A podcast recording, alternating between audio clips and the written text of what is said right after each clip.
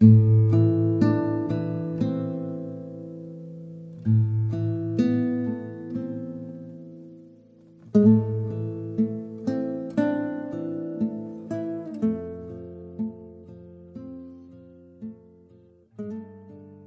有把自己放倒在地，我们才能发现自己的价值。我前面说过，抑郁的人核心信念是自己不值得、没有价值，觉得自己什么都不是，不能接受自己。有的人说我简直是人类的一个废物，有的人觉得我是危险的，我是对人有害的，对自己说很多恶毒的话。有的人觉得自己离开也不会对别人造成影响，极度没有自我价值感的人，一般来讲自杀的危险很大。有时苦难的确会蒙蔽我们的双眼，让我们只看到黑夜。而风雨是孕育智慧的地方。如果我们真的知道了这一点，寻求支持，就没有过不去的坎儿。以下是我的一位进修生。讲述的如何走出抑郁黑洞的故事，我相信可以给身处抑郁困境的你一些帮助。过去很长一段时间，我一直坚信自杀这件事情永远也跟我扯不上任何关系。我的人生虽然没有经历过太多太大的起伏，但是生死也是见过几回的。我认为我有一种顽强的求生的力量。我对于生命的渴望，对于世界的感恩，都让我不会放弃这样一份美好。我会想死，切，鬼才相信呢。可是就是这样一个念头，却在一个风和日丽的日子里到来了。那一天，阳光透过我家十一楼落地的玻璃窗，霍亮地照了进来。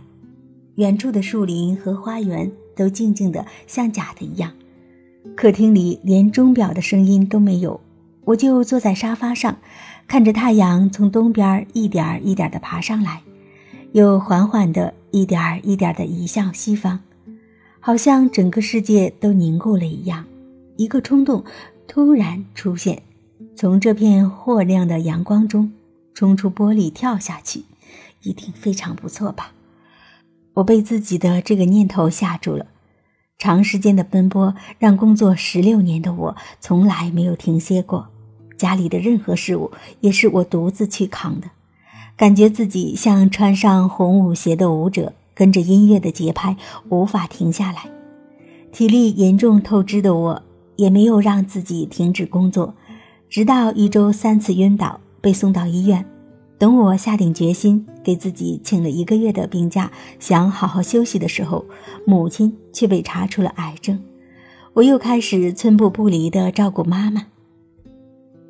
妈妈还没有好转，我的身体承受不住了，被强迫住院治疗。那一年的夏天，我在医院里度过的，天气总是阴阴沉沉的，像是总也盼不到头的黑暗。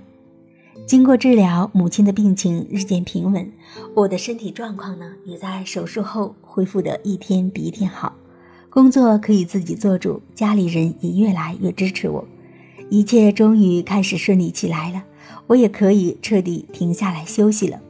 可是我开始不想说话，也不感到饿，每天只想睡觉，感觉好像一千年没有睡过觉了一样。之后，这种沉甸甸的日子让自己失去了对生活的希望。我知道我有可能是抑郁了。在经历这段沉甸甸的日子以前，如果有人跟我说他很抑郁，我会自以为是的说：“你一定是在这种状态里得到了好处，所以才走不出来。”当好友婚姻出现问题的时候，我会恨铁不成钢的说：“是你自己不想改变，而不是没有路。”而当我自己经历过这样一段岁月后，我突然理解了，很多深陷沼泽般的痛苦，看似普通的草地，却是怎么挣扎也挣扎不出来的绝望。哈佛大学的詹姆老师说：“只有把自己放倒在地，我们才能够发现自己的价值。”在我参加《静观人生梳理》，标注一下，《静观人生梳理》是海兰博士。和海蓝幸福家教练带领的七天止语内观，梳理者与参与者父母、爱人、孩子以及自己的关系，找到生命中爱的泉眼，从而激发内在更多的智慧、力量、爱和感恩。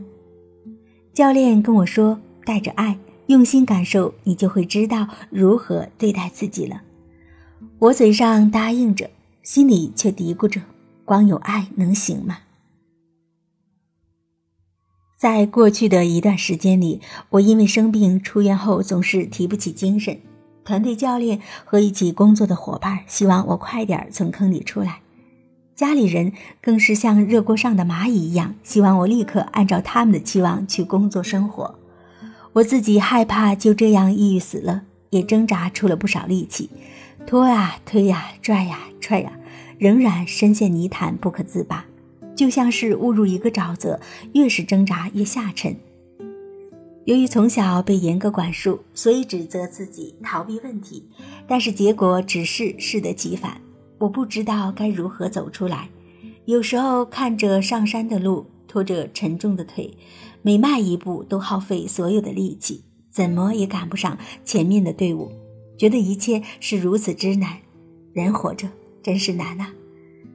人生皆苦，当这四个字从我的喉咙里哽咽着冲向我的脑袋的时候，我内心开始对自己有了很深的疼惜，好像有个声音在对我说：“人生已经那么苦了，想睡就睡吧，即使今天睡饱了，最起码人生有一天是按照自己的心意活的。”这句话一出，眼泪夺眶而流，好像我已经等待它了很久，就为开闸的这一刻。理解自己，接纳自己，竟是如此感动和奇妙，好像有一堵高大的城墙在我和我之间轰然倒塌了。允许自己停下脚步，不再追赶疾驰的队伍，感受自己筋疲力尽，告诉自己爬不到山顶也没有关系。眼泪奔流而出，奔流而出的是疲惫和委屈。铺天盖地的都是对自己的温暖和爱。回忆过去的一年的我，过得是那么的不容易。我已经非常了不起了。这个世界上除了我自己，没有人真正知道我都经历了些什么。如果我也逼迫自己，就没有人能跟我站在一起了。这让我想起一张图来。当人在困境的时候，犹如在一个黑暗的洞底，不是用梯子使劲拖他就能出来，也不是从后面踹他，居高临下的教育他要出来，而是走下洞里，试着体会和理解他的感受，陪伴他走过这段艰难的时光，给自己一个拥抱，一句理解接纳的话，这才是给痛苦中的自己最好的礼物。当我开始接纳自己，给自己的心里种下了一股温泉的时候，我不再急于追求快乐，而是一点一点的陪伴自己，启动生活。静观人生梳理结束后，在教练的引导下，我给自己制定了行动方案，用三个月的时间，一点一点的把自己带出了沼泽。这个过程说起来容易，做起来其实是非常难的。我先制定好反拖延症的时间表，让自己先开始行动。即便是起床、洗脸这样简单的小事，也要用心的对待。之后慢慢由每天完成一件事，逐步增加到两件、三件。从写月计划、日计划到规划每个小时做什么事情，先从力所能及的每件小事做起，感受身体的承受力，学着拒绝自己不能承受的。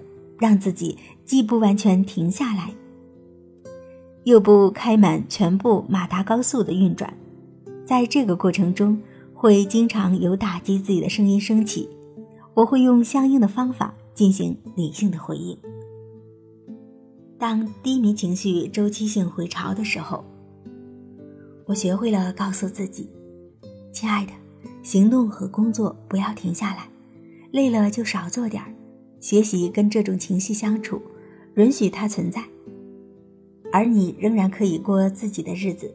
我会陪着你一起度过，艰难的把自己从泥沼中拔了出来。由此，我知道了抑郁的另一面，并不是快乐，而是有活力的生活。目前身边也有很多朋友开始受到抑郁的困扰，抑郁已经成为当前世界第四大疾病，全球抑郁症发病率约为百分之十一，全球大概有三点四亿抑郁症患者。我知道我并不孤单。现在每隔一段时间，对生活产生无望的想法还是会涌现，这时候我会告诉自己：是的，我是有这个想法。但是我仍然可以是我自己，太阳依旧每天升起，黑夜也依旧会来临。穿越了黑夜和白天的限制，我可以看到世界本身。而这个过程来自于我不再急于挣扎着推开黑夜，拼命地追逐光明。像德国一句谚语说：“暗透了才能看见星光。”而我也相信，人生中的许多痛苦。也是一样的。